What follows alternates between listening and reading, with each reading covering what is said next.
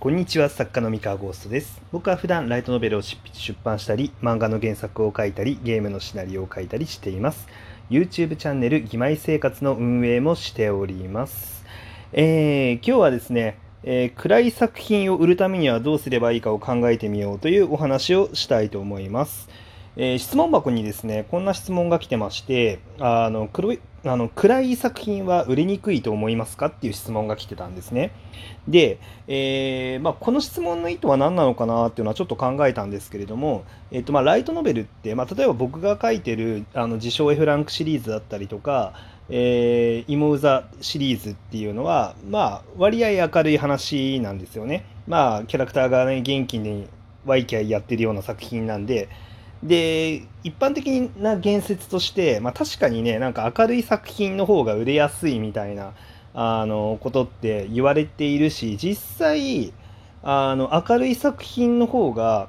あの、売るハードル、売れるハードルはそんなに高くない、あの、まあ高いんですけど、高いんだけど、まあ、暗い作品を売るよりかは、あの難しくないんではないかっていうのは、まあ、肌感覚としてもあります。えーとはいえですねあの売れやすい売れにくいっていうとまあ今ってその売れること自体が本当に非常に難しいので、まあ、正直あの暗い作品だろうが明るい作品だろうが、まあ、売るのは難しい、まあ、売れにくい状態だと思います今の業界だったら。でなのであの別にその作品としての魅力が強力にあるのであれば正直僕は暗い作品でも売れるんじゃないかっていうふうに考えてます。というかですねあの市場をちゃんと見渡していればですねいわゆるシリアスな作品あの、ね、暗い作品っていうのも売れてるものはしっかりあるわけで、まあ、例えば電撃文庫さんでいうと AT 86だったりとか7つの魔剣は支配するだったりとかあの、まあ、何をもって暗いと呼ぶのかは難しいんですけれども、まあ、決してワイキャイやってるような明るい作品ではないと思うんですね。うん、だけどまあしっかりあの売り上げ立ってますしあのまあ他にもそうだなどんな作品があるかな。あの、まあ、あんまりパッとタイトルがたくさん出てくるわけではないので、まあ、そういう意味では、まあ、売りにくいって言われてしまっても、まあ、仕方ないのかなっていうふうに思うんですけれども、まあ、ただ打ち手がないわけではないかなとは思っていて、あれ実際ですね、あの僕、今1個ですね、暗いシリアス系の作品の、えー、を売るための、えー、相談っていうのを、まあ、とある作家さんから受けてて、で、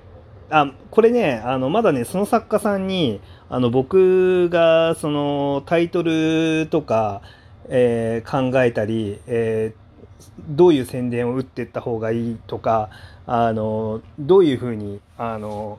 なんだろうなあの作っていこうみたいなアドバイスをしているっていうことを、えー、他の人に あの話していいかどうかっていうのをまだ裏とあの握ってないんであの具体的なねあの作家さんの名前とか作品の名前は出せないんですけれども、まあ、一個ねそのシリアスな作品っていうのを、まあ、売るために知恵を絞ってたことが最近あってですね。でまだね発売はされてないしまだ発表もされてない作品なんですけどあのそのねまあ結果とかどうなるのかなっていうのはちょっと見てみたいなって思うんですけれどもあのそう。努力のねあの余地はあると思ってるんですよ。だから僕その作品は、まあ、非常にあの明るいか暗いかで言ったら暗い側の作品なんですけれども努力の余地はあるなと思ってやっぱり限界までねあのタイトルとかもやっぱ頭ひねりましたし、うん、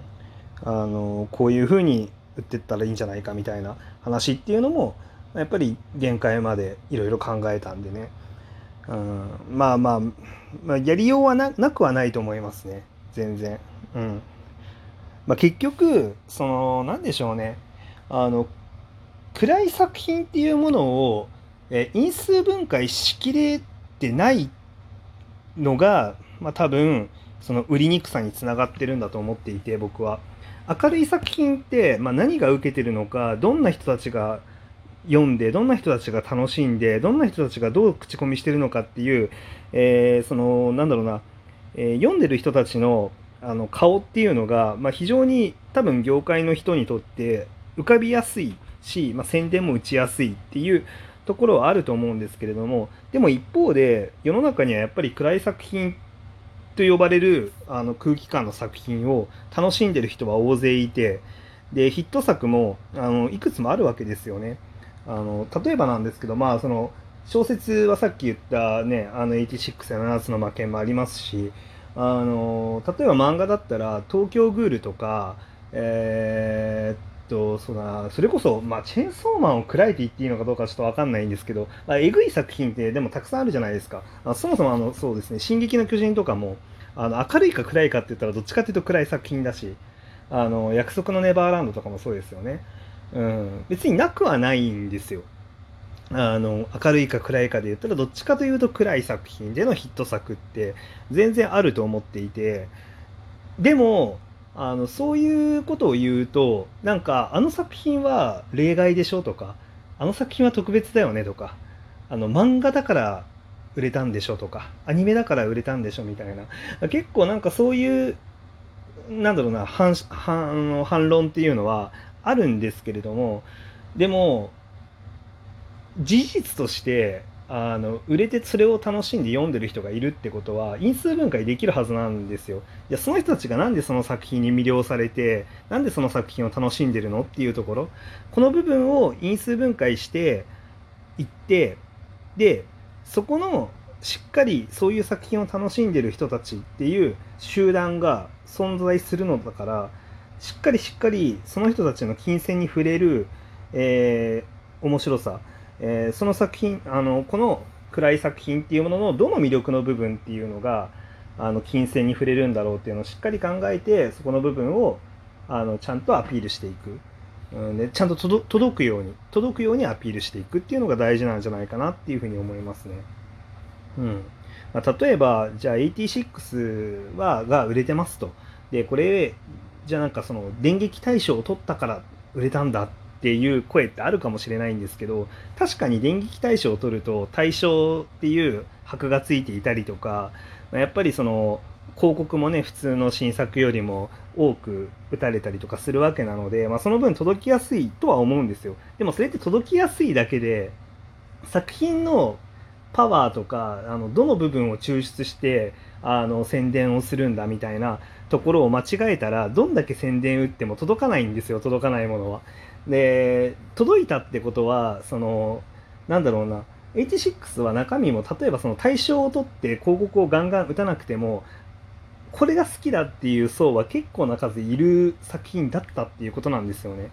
で、えー、その中のあの要素の抽出の仕方アピールの仕方があのちゃんと刺さったあの読むべきあのそれを読むべき人にきちんと届いたっていうところが大きいかなって思っていてで